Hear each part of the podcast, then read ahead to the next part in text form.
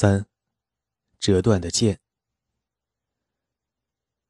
一八二六年七月十三日凌晨三点，在圣彼得堡市中心的彼得保罗要塞，警卫开启了位于要塞深处的狭窄牢房。沉重的橡木门缓缓打开，三十多名年轻的军官走出了牢房。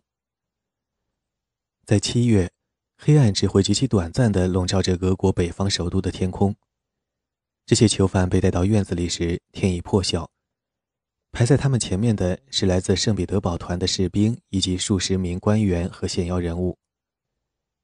远处，在要塞的北门外面，囚犯们可以看到绞刑架。那是为了处决他们的领导者而专门树立起来的。俄罗斯帝国最高法院已认定，这些被后世称为“十二月党人”的人意图推翻沙皇尼古拉一世。他们领导了一场短暂而猛烈的起义，起义于1825年12月14日在圣彼得参政院广场开始。两周后，随着切尔尼戈夫团暴动在基辅城外被镇压，起义失败。彼得保罗要塞是俄国专制政权的象征，它耸立在涅瓦河畔，而帝国的权力中心东宫与它隔河相望。这个要塞将成为国家复仇的中心。十二月党人按要求排列成队，然后一个接一个的被带到一个噼啪作响的火盆前。他们的判决依次被宣读出来：被褫夺公民权，并被流放到东西伯利亚的矿山服苦役。他们的肩章被人从肩膀上扯了下来，连同他们的军大衣一起被抛至火中。每个军官都被要求跪下。然后，一名行刑者拿出一把剑刃中部被特意搓薄的剑，在军官的头上将剑折断。随后，这些囚犯换上发放给罪犯的粗糙灰色囚服，被宣判公民权死亡。这个仪式标志着他们被逐出了俄国社会，并且重申被他们触犯的法律的神圣性。法律上的死亡也使这些人不再是沙皇的合法臣民，使得他们丧失了其地位带来的所有权利和特权。十二月党人的妻子可以再嫁，他们的孩子可以继承他们的财产。流放至西伯利亚服苦役是一种死缓。这场仪式结束后，书生气的十二月党人亚历山大·穆拉维约夫甚至给尼古拉一世写信，怯懦地感谢沙皇赐予我生命。十二月党人将自己的判决理解为一种彻底毁灭的宣告。在这场仪式后，二十六岁的尼古拉·巴萨尔金回到要塞中的牢房。此时，他确信，我和这个世界的所有关联现在都消失了。我将在一个遥远又暗淡的地方度过余生。我将饱受折磨，穷困潦倒。我不再把自己当成这个世界的成员。这些被定罪的人将失去他们的财富、威望和影响力，取而代之的是贫穷和被忘却。他们将失去在军队和政府的光辉事业，取而代之的是在西伯利亚银矿和普通罪犯一起服苦役。流放制度维护了沙皇不可撼动的权利，保证他的敌人会被消灭。这就是在那个七月的早晨，与彼得保罗要在院子中大声宣读裁决背后的意图。但结果事与愿违，因为十二月党人在西伯利亚获得的不是政治上的淹没，而是政治上的新生。他们因为领导一场被镇压的起义而被流放，因此他们赢得了道德威望，被当作自由和改革事业的牺牲者。西伯利亚后来从一个政治荒漠。转化成了欧洲共和主义运动和俄国革命运动发展过程中的一个中心舞台。如果要讲述这个转变历程，那么十二月党人的经历是这个故事的第一部分。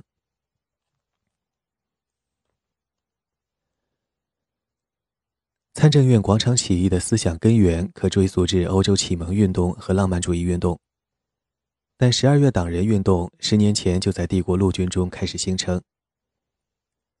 未来的十二月党人在一八一二年与拿破仑和入侵的法国人作战时，认识到了俄国人民。这场战争锻造出了新的兄弟情谊以及军官和他们的部下之间的忠诚。俄国农民，其中很多是农奴，在战争中表现出他们能够对祖国忠诚可靠、无私奉献。年轻的贵族曾在战争中和作为他们的合法财产的农奴并肩作战。战后刚返回俄国，这些贵族就开始努力让自己适应那段振奋人心的战斗经历。对他们来说，农奴制是一个可耻的提醒物，提醒着他们俄国的落后以及受过教育的富裕精英阶层和穷困潦倒的农民阶层之间不可逾越的鸿沟。经过1812年的严峻考验的历练。军官们对俄国人民的爱国主义的忠诚，开始高于他们对沙皇王朝的忠诚。很多俄国军官在从拿破仑战争战场回来时，头脑中也充满了新的政治思想。一名军官称：“如果说我们用武力占领了法国，那么法国则是用习俗征服了我们。”很多十二月党人运动的领导者。比如谢尔盖·沃尔孔斯基、伊万·亚库什金和米哈伊尔·万维金，在1815年从战场上胜利归来，却发现严格的等级制度和军队生活中沉闷的纪律让人恼怒。他们曾和欧洲的拿破仑专制主义作战，如今他们要努力适应这个基本是沙皇的个人封地的俄国。被捕后。尼古拉·别斯图热夫写信向尼古拉一世解释他参加起义的原因。以下引文：我们让我们的祖国摆脱了暴政，但却再一次被我们自己的君主实行暴政。为什么我们解放了欧洲，自己却被困于枷锁当中？难道我们为法国带来了宪法，却不敢为自己争取一部宪法？难道我们用热血换取了在诸民族中的优越地位，却在国内饱受压迫？以上英文。其他军官虽然在拿破仑战争时因为太过年轻而无法参战，比如米哈伊尔·别斯图热夫刘明和德米特里·扎瓦利申，他们却被伏尔泰、亚当·斯密。孔多塞和卢梭的思想所影响，在俄国战胜拿破仑后，他们从其他国家的自由派军官领导的要求立宪和独立的起义中获得了启发。一八一六年以后，这些爱国的年轻理想主义者开始在非正式团体和秘密协会中讨论改革。在接下来的十年中，他们的集会越来越带有密谋意味。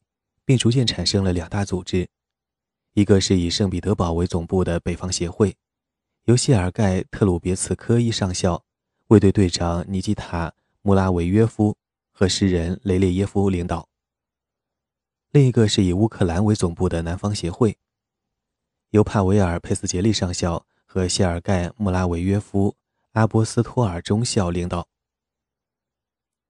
十二月党人的秘密协会和波兰爱国协会之间有着广泛联系。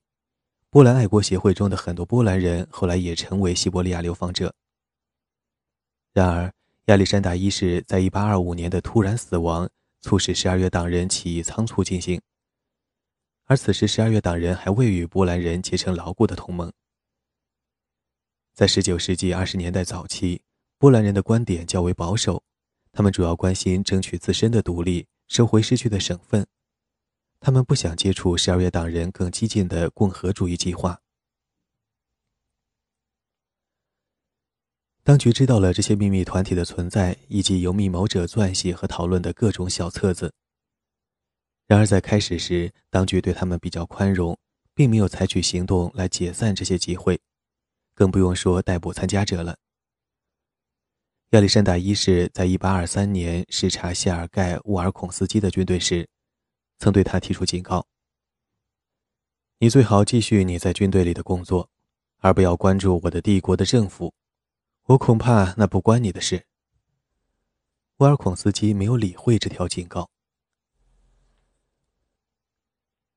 1825年秋，十二月党人一直在筹划于来年夏天发动起义的具体计划。然而，无嗣的亚历山大一世在出行俄国南部时，突然于1825年11月19日去世。他的弟弟康斯坦丁拒绝继承皇位，于是这些密谋者认为发动起义的时刻到了。在短暂的权力真空时期，亚历山大一世最小的弟弟尼古拉继承皇位的准备工作正在紧锣密鼓地进行。十二月，党人匆忙地拼凑起了武装起义的计划。十二月十四日，当卫戍部队按期齐集首都，向新沙皇宣誓效忠时，十二月党人计划让忠于自己的部队开赴参政院广场，他们将在那里拒绝宣誓，要求推翻专制制度，并且要求颁布宪法。十二月党人依靠的部队并不了解起义目标。且十二月党人缺乏统一的领导和清晰的战略规划。他们指挥的军队或许是支持他们个人，但几乎并不清楚他们的政治雄心。结果，与其说是一场严肃的起义，不如说是一场演出笨拙、很多演员忘记台词的政治戏剧。十二月二十四日早上。起义的军官率领大约三千名士兵进入白雪覆盖的参政院广场。士兵们围在法尔孔纳创作的彼得大帝雕像四周。雕像描绘的是彼得大帝骑在腾跃的马上，而这匹马正踩着一条瑞典毒蛇。这个雕像标志着无情的彼得大帝驱逐其敌人的场景。现在他似乎在俯视着在其面前上演的戏剧。这次起义准备不足，组织混乱，因而在开始前就注定要失败。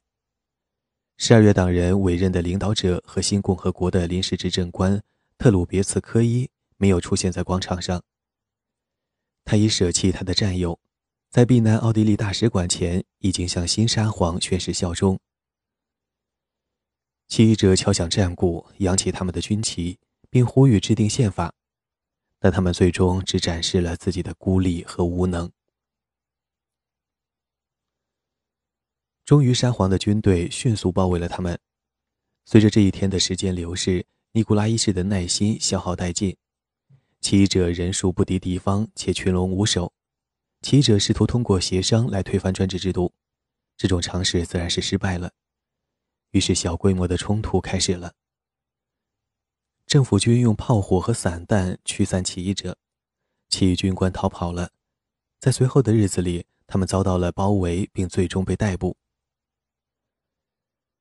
即使是特鲁别茨科伊等没有直接参加起义的军官，也被关进了彼得保罗要塞。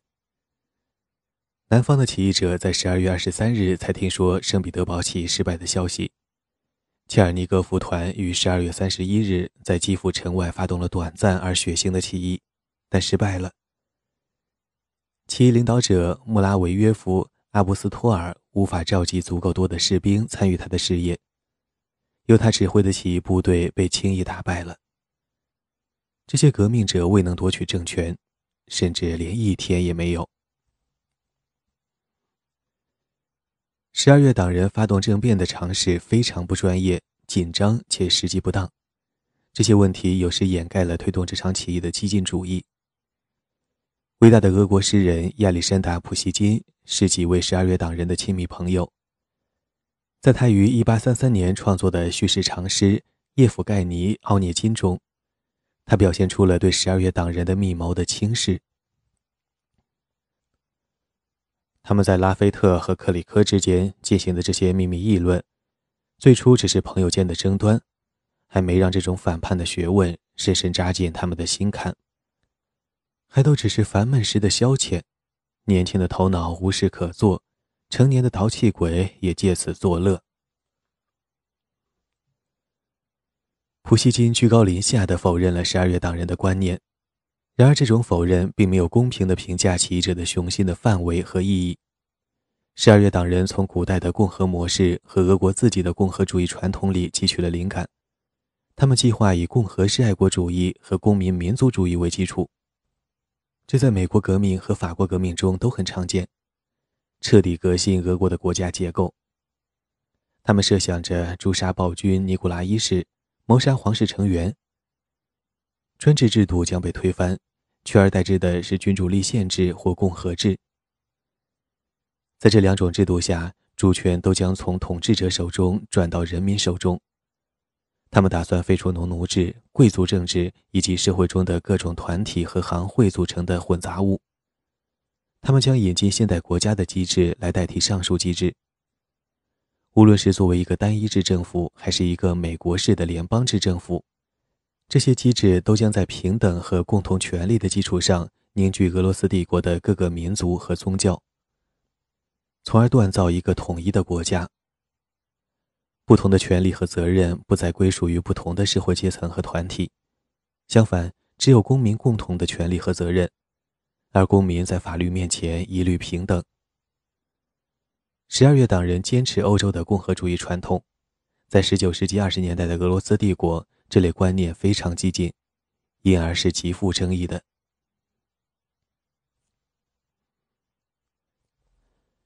受过教育的俄国人。对十二月党人起义及其后续影响的反应是矛盾的。一方面，很多人为起义的暴力程度（大约三千人丧生）和刺杀皇室成员的计划感到震惊；另一方面，在很多地方，许多人同情十二月党人的改革愿望，尤其同情他们制定宪法、废除农奴制的主张。此外，对此次起义的镇压触及了沙皇俄国精英阶层的核心。许多十二月党人都来自圣彼得堡和莫斯科最显赫的家庭，自己本身就是皇室圈子的常客。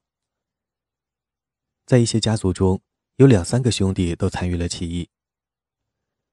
比斯图热夫家族和比斯图热夫流民家族在北方协会和南方协会中都是重要人物。穆拉维约夫家族，还包括穆拉维约夫、阿波斯托尔兄弟，也同样如此。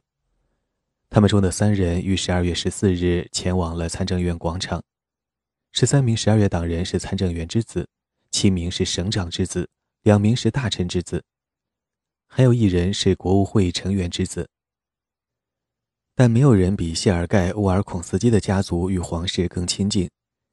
谢尔盖所属的家族是俄国最古老、最富有的贵族家族之一，他本人是尼古拉一世儿时的玩伴。沙皇把他参加起义的行为当成对他个人的背叛。即使法院的规章严苛，部分十二月党人的家人仍设法让自己的儿子和兄弟逃脱沙皇的怒火。他们不断请求尼古拉一世宽大处理，指出这些军官年幼无知，而且惩罚他们就是惩罚对沙皇忠心耿耿的整个家族。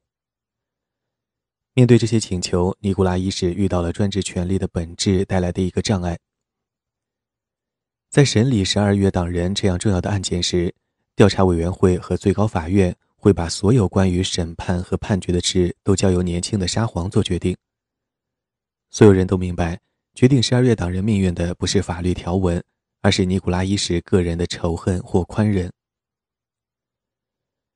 伟大的俄国历史学家、保守主义政治家尼古拉·卡拉姆金在19世纪初发现，在俄国，君主就是活生生的法律，他赦免好人，处决坏人，对前者的喜好造成了后者的噩梦。俄国君主集所有权力于一身，我们的规则是父权制的、家长式的。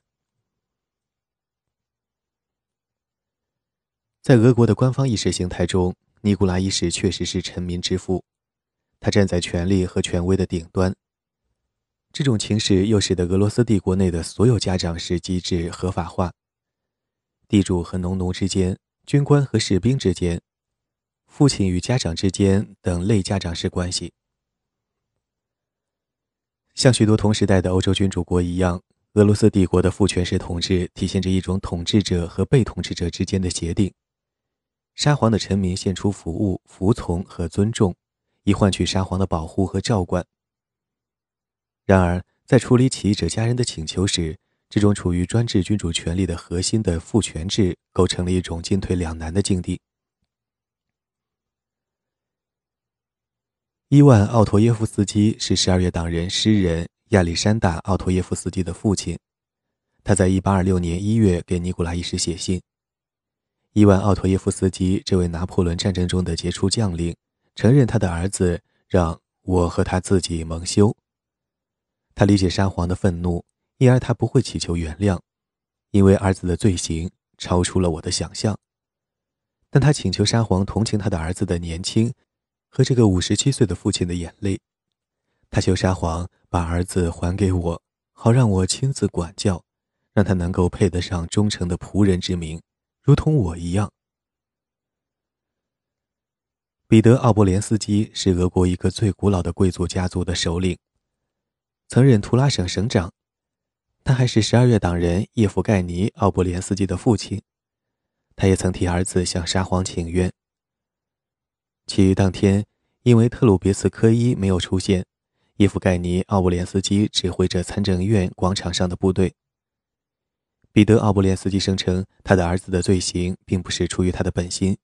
上帝接纳悔过之人、悔罪之人。您就如同时间的上帝，我请求您，臣民可亲的父亲，不要让我的儿子离开我和我的家人。俄国精英阶层中的重要人物求助于沙皇的家长式统治，而这样的请求无法被完全忽视。并不是所有十二月党人的家人都用这种方法来影响君主。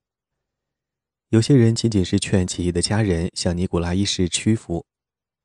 沃尔孔斯基的哥哥尼古拉·列普宁·沃尔孔斯基是一名副官长，有权势的政府官员。他给狱中的谢尔盖写信，强调谢尔盖给自己的家庭造成的痛苦。亲爱的谢尔盖，你被囚禁于监狱，让我比你更难受。尼古拉向谢尔盖发表了一通相当于强调君主的父权权威的宣言。以规劝谢尔盖和他的同谋者断绝关系，并向调查者坦诚一切。在这些事之后，友谊的纽带将不复存在。在我们都不应背弃的神圣义务面前，这些友谊的纽带都消散了。现在，不仅你的荣誉危在旦夕，我的荣誉和我的祖先的荣誉也是如此。尼古拉提出。对沙皇的顺从和忠诚高于暴动者之间的情谊。兄弟情谊和父权制是互不相容的。每个人都必须选择二者当中的一个，每个人都会做出不同的选择。谢尔盖拒绝在受审时控告同伴，所以说他选择了自己的同伴，这使得沙皇勃然大怒。沙皇厉声谴责：“乌尔孔斯基是个骗子、恶棍，不回答任何问题。”假装恍惚地站在那里，他就是一个令人厌恶、卑鄙无耻的罪犯，一个愚蠢至极的人。尼古拉选择了他的君主，彻底同自己的兄弟断绝了关系。在此后谢尔盖流放西伯利亚的三十年中，尼古拉再也没有给谢尔盖写过信。尼古拉一世密切指导了审讯过程，在长达数月的详尽审讯后。一八二六年六月一日，最高法院对罪犯作出了裁决，他判处五名所谓的主犯分尸刑，三十一人斩刑，其余大部分人共一百二十一名军官被褫夺公民权，并发配东西伯利亚服苦役。此前死刑在俄国已废除近七十年，但此次突然为主犯重启死刑，令许多人感到不安。在莫斯科，波兰诗人亚当·密茨凯维奇。观察到了俄国社会各界对这些严重判决的惊惧。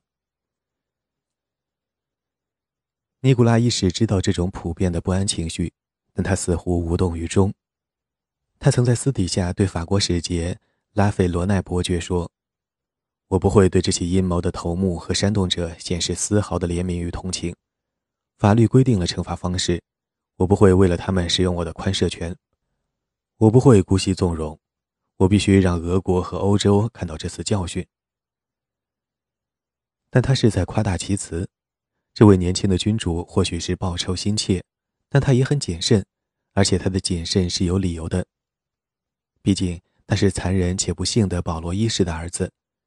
保罗一世在1801年的宫廷政变中被自己的禁卫军杀死了。尼古拉一世明白，既然很多十二月党人出自俄国贵族阶层。那么，贵族阶层对血腥报复的忍耐是有限的。宽赦是君主的一种特权和他的权力的一种体现。传统上，沙皇行使宽赦权是为了纪念继承人的生日、国家历史上的重要纪念日，当然还有加冕礼。正是因为有这样的传统，伟大的激进主义思想家亚历山大·赫尔岑回忆：每个人都在加冕礼前夕期待着已定罪的人被减刑，甚至是我的父亲，尽管他凡事谨慎，又持怀疑态度，但他也说死刑不会执行，那只是为了震慑人们。尼古拉一世确实表现出了些许怜悯。他改判原本要被斩首的三十一名罪犯长期服苦役和终身流放。他在自己对司法的责任和国家安全允许的范围内减轻了刑罚。因此，西伯利亚流放成为一个变通的惩罚手段。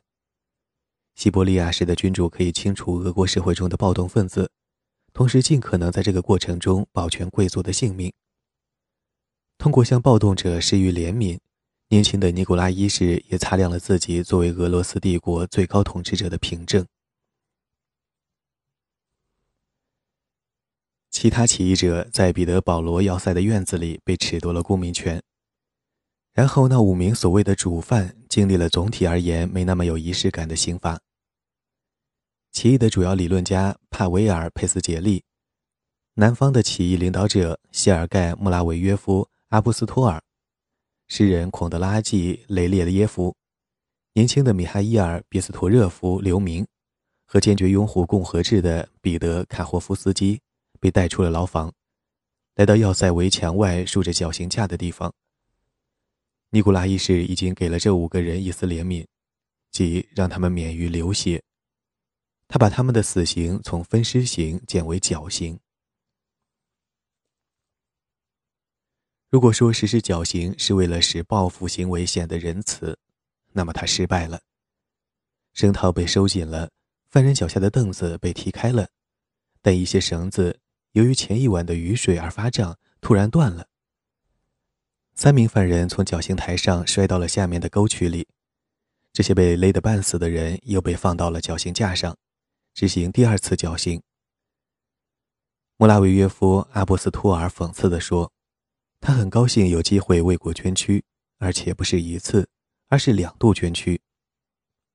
雷利耶夫大呼：“这片被诅咒的土地，在这里，我们不知道如何组织一场暴动，不知道怎么审判犯人，甚至不知道怎么把犯人绞死。”然而，他和他的同伴在第二次绞刑中真的被绞死了，然后他们的尸体在绞刑架上挂了一个小时。他们的脖子上挂着刻有“罪犯弑君者”的牌子。这场操作笨拙的处决逐渐为人所知。对很多人来说，挂在绞刑架上的尸体象征的不是沙皇富有同情心的审判，而是他复仇的愤怒。事实上，在随后的一个世纪里，俄国人不断将五名十二月党人领导者的绞刑视为暴力专制政权的象征。尼古拉一世可能已经饶了其余十二月党人的性命，但他决定褫夺他们的公民权，并将他们流放西伯利亚。这一判决是在警告俄国精英阶层，不要忘记他们的教训。沙皇在行刑那天的宣告，意在为公众构建这一处决的意义。他支持了尼古拉一世的父权权威，强烈否定了暴动者不切实际的暴行，严厉警告各个家庭更加关注对孩子的道德教育。他强调，不少起义者的家庭以声明与他们脱离关系，这也有种胜利的调子。我们已经看到了表现忠诚的新例子，我们看到一些父亲并没有饶恕自己犯罪的孩子，一些亲属与叛乱分子断绝关系，并把他们交付法院。我们看到各个阶层的人意见一致，审判和惩罚这些罪犯。的确。对于许多家庭来说，惩罚迫使他们在自己的兄弟和儿子与沙皇之间做出选择。有些人选择了尼古拉一世。帕维尔·别斯图热夫刘明是被处以绞刑的最年轻的十二月党人的父亲。他让其余孩子消除对他们的兄弟的记忆。他边撕碎这个儿子的肖像，边说着：“就当死了一条狗。”赫尔岑对这种与亲人断绝关系的无耻行径表示愤慨。为了表示对沙皇的忠诚，很多十二月党人的亲人和朋友证明了自己是狂热的奴隶，有些出于卑贱的个性，而另一些则更糟，是出于坚定的信念。沃尔孔斯基的母亲亚历山德拉夫人因为儿子被捕这件耻辱之事而深感痛心。她也把自己对沙皇的忠诚放在对儿子的情感之前。她是皇太后的侍女，此后她继续出入东宫。她的儿子被关押在彼得堡罗要塞，要塞壮观的程度隔着涅瓦河清晰可见。十二月党人亚历山大·莫拉维约夫把彼得堡罗要塞称为。面向着沙皇宫殿的可怕专制主义标志，它就像在严正提示，这座建筑之所以能够存在，是因为那一座建筑。因为担心表露出对儿子的同情，亚历山德拉夫人甚至在沃尔孔斯基踏上流放路途的那天，出席了一个庆祝尼古拉一世加冕的舞会。一贯的得体和忠诚为他赢得了圣叶卡捷琳娜勋章。在十二月党人领袖被处决后不久，他的行为给作为官方代表团成员参加尼古拉一世加冕礼的法国伯爵雅克·弗朗索瓦·安瑟洛留下了长久的印象。以下引文：我们都认为，在加冕礼前几天发生的这场血腥灾难会给即将要举行的庆祝活动增添一抹伤感，因为几乎每个俄国家庭都有让人垂泪的受害者。我吃惊不已，这些被定罪者的父母、兄弟和姐妹积极参加了非凡的舞会、奢华的盛宴和华丽的聚会。有些贵族久久地跪在沙皇面前，他们无疑是害怕自己的悲伤被当作叛乱。在一个专制国家，人们可以用人性的弱点来解释这种对最自然的情感的轻视。这种弱点可以影响一个极度渴求荣誉和财富的男人。但是，一个年华垂暮的母亲，每天都会珠光宝气地参加热闹非凡的公共盛会，而她的儿子正要开始非常痛苦，或许会令其丧生的流放生涯。人们又怎么解释这个女人的表现？以上译文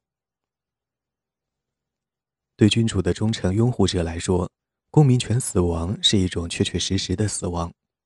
私下里，他们就像为一个已故家人哀悼一样进行哀悼。在谢尔盖被流放之后的几年中，他的家人会说：“谢尔盖已经不在了。”在上述例子中，这些人奴性的顺从沙皇的父权权威，但是与之相反，一些十二月党人的妻子决定跟随丈夫远赴西伯利亚。这样的决定深深地印入了同时代人乃至后世的思想觉悟当中。十二月党人年轻的妻子事先对其丈夫的密谋毫不知情，丈夫被捕的消息打碎了他们养尊处优的生活。在彼得堡罗要塞的牢房里，十二月党人懊悔于他们给自己无可责难的妻子造成了痛苦。一八二五年十二月底，尼古拉·穆拉维约夫给妻子亚历山德拉写信，承认自己参加了起义，并求她原谅自己。有很多次，我都想向你坦诚我的重大秘密。我的沉默誓约和一种错误的耻辱感，让我看不到自己的行动有多么残酷和鲁莽，让你的命运和一个罪犯的命运结合在一起。我是造成你和你的家人的不幸的原因。我几乎无法动笔。亚历山德拉向他的妹妹吐露：“我太过悲伤了。”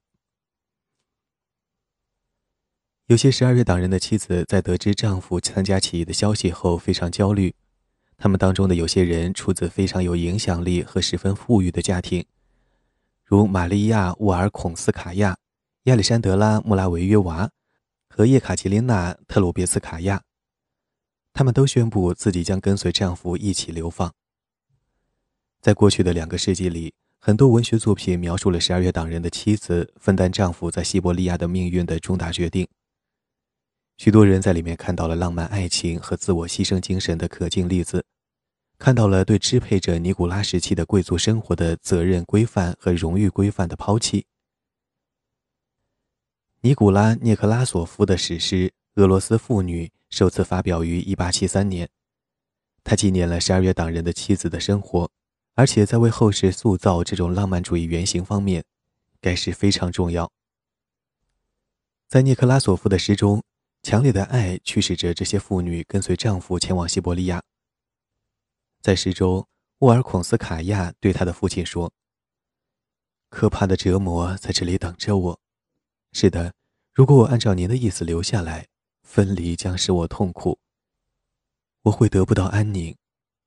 日日夜夜，我都为我可怜的孤儿哭泣。我会一直想着我的丈夫，倾听他温柔的责备。事实上。”很多因素促使特鲁别茨卡娅、沃尔孔斯卡娅和穆拉维约娃追随自己的丈夫，并非所有因素都是带有浪漫色彩的。被困于圣保罗要塞牢房中的十二月党人认定，如果他们逃脱了绞刑，那么就会面对西伯利亚流放。他们的这个判断是正确的，他们开始希望自己年轻的妻子会追随自己一同流放。谢尔盖·特鲁别斯科伊。每星期都要在彼得保罗要塞的狱中写几封信，在冗长的信中，他诉诸叶卡捷琳娜对他的爱，但是他更多的是诉诸他作为妻子的宗教责任感。一八二六年一月，他承认：“我没有力量不寻求和你在一起的幸福。”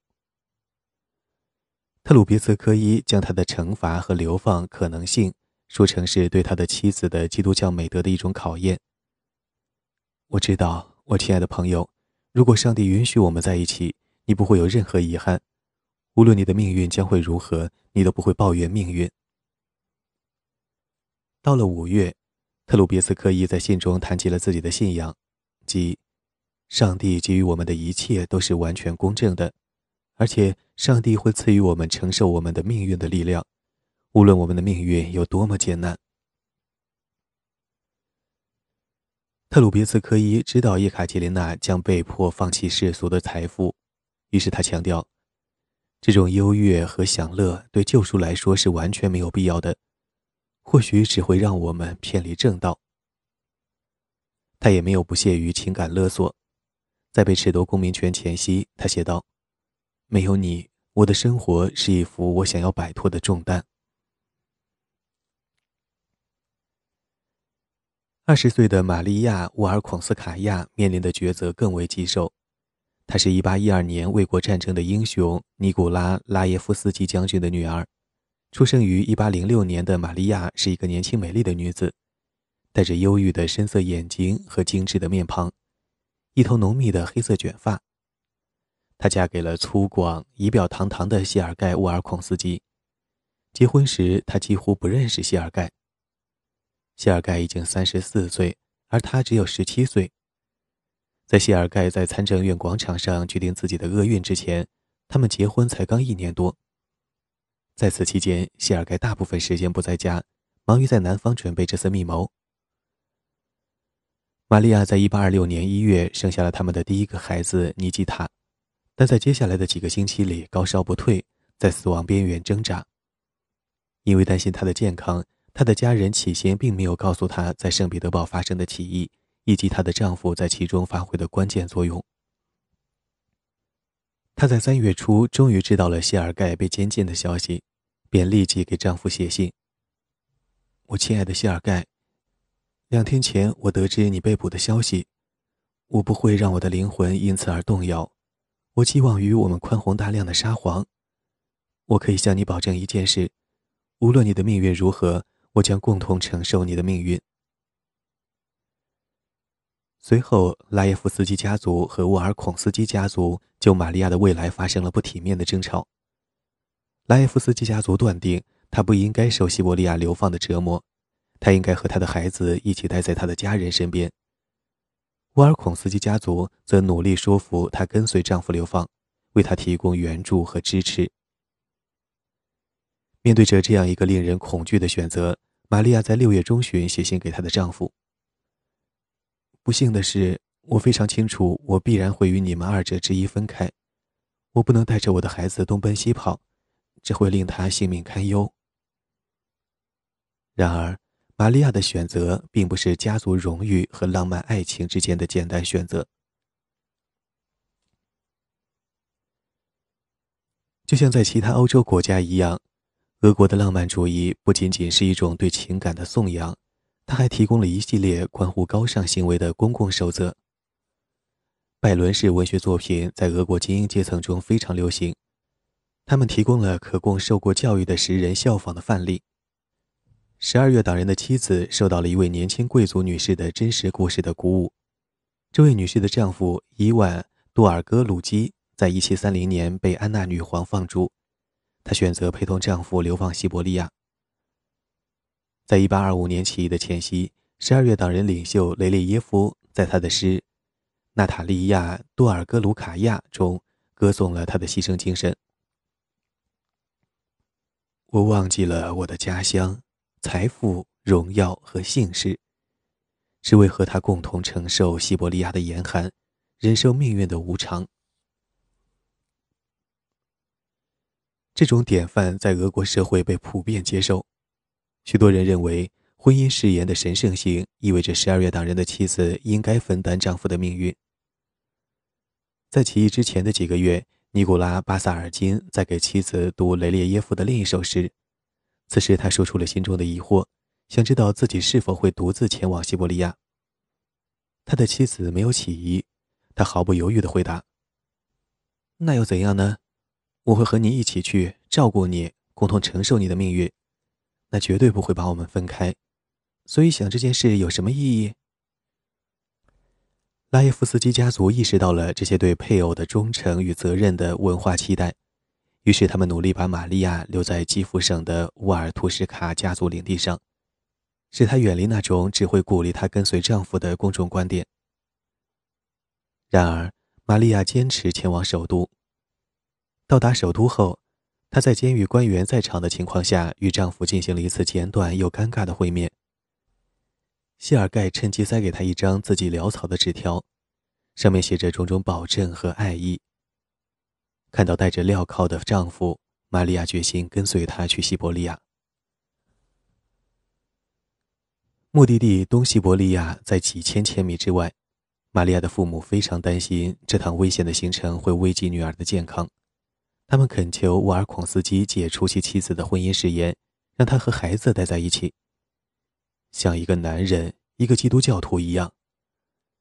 玛利亚的母亲写道：“让你的妻子尽快到他的孩子身边，孩子需要他的母亲，你要平静的和他分开。”玛利亚的父亲则说得更直接。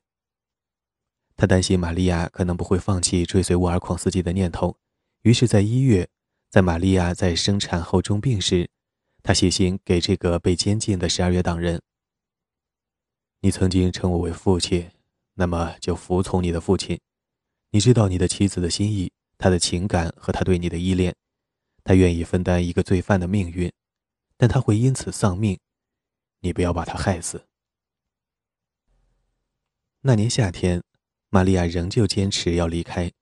她的父亲再次恳求沃尔孔斯基：“我的朋友，想想他是否可以挺过数月的颠簸。”想想那几个月是否足以让你的幼子死去？想想他能为你带来什么帮助，又能给幼子带来什么帮助？想想吧，他会放弃自己的显赫地位，你们所生的所有孩子也将没有显赫地位。我的朋友，你的内心一定会告诉你，你应该亲自写信给他，告诉他不要跟你走。但是谢尔盖没有劝他的妻子和他们的孩子待在一起。玛利亚的决心仍不动摇，他的决心最终令他和父亲关系不和。父亲和我沉默着分别，他向我送上祝福，然后一言不发地走了。我看着他，跟自己说：“结束了，我再也见不到他了。